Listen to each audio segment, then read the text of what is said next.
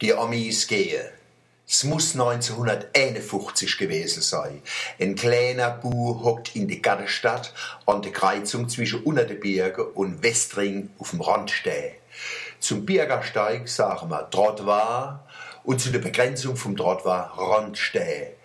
Da hockt am hese Sommertag der Bu und lässt sich die Sonne ins Gesicht scheinen. Auf einmal fährt ein Motz Amilaster um die Eck.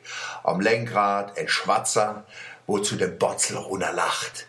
Das Bibel freut sich.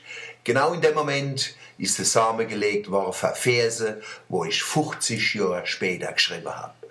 Mannem ist groß, heiß, quadratisch und rau. Die Luft ist voll Kohle und riecht ganz grau. Die Heisert und Blute vom großen Krieg, getroffen von Bombe vom großen Sieg. Laster und Panzer brummen durch Strose, Neger am Lenker, Schäne, starke und große. Ich will a ein Neger wäre, groß, stark und schä, mit dunkler Haare und schneeweiße Zäh. Weit und Licht und die Sonne im Gesicht, Neger und Reu fließen unter die Haut, Mannem wird wieder aufgebaut.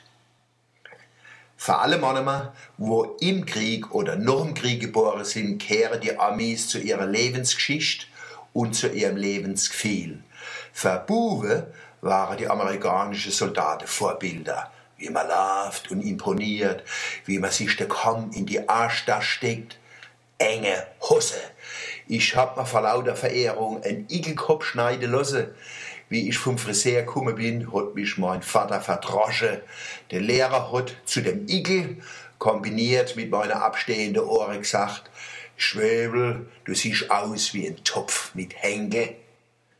In der Pubertät haben wir uns kiloweise brisk ins Haar geschmiert, dass wir aussehen wie unser amerikanische Helden. Da hab sogar ich ein Elvis-Look gehabt. Und soll ich von der Jatz-Hochburgmann reden? Oder über das Ami-Volksfest in Käferdal, wo wir hier sind, um bei Schlägereien zwischen amerikanischen Soldaten der Schwarze die Daumen zu drücken? Als Mannemann hat man sich auch deshalb groß gefühlt, weil die Amis als Inkarnation von modern und hip da waren. Der Richard von Weizsäcker hat 1985, der 8. Mai 1945, als Tag der Befreiung gefeiert. Recht hat er. Von allen, wo die Nazis unter große Opfer niedergezwungen haben, gilt Befreier zu sein am meisten für die Armee.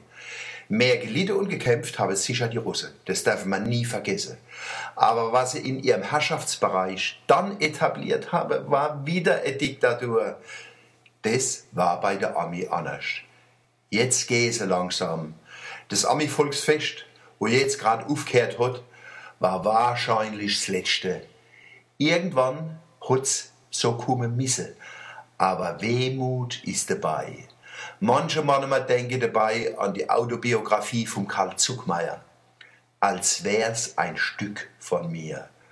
Goodbye, Amis, nos amis und besucht uns als in der Schäne Kurpals.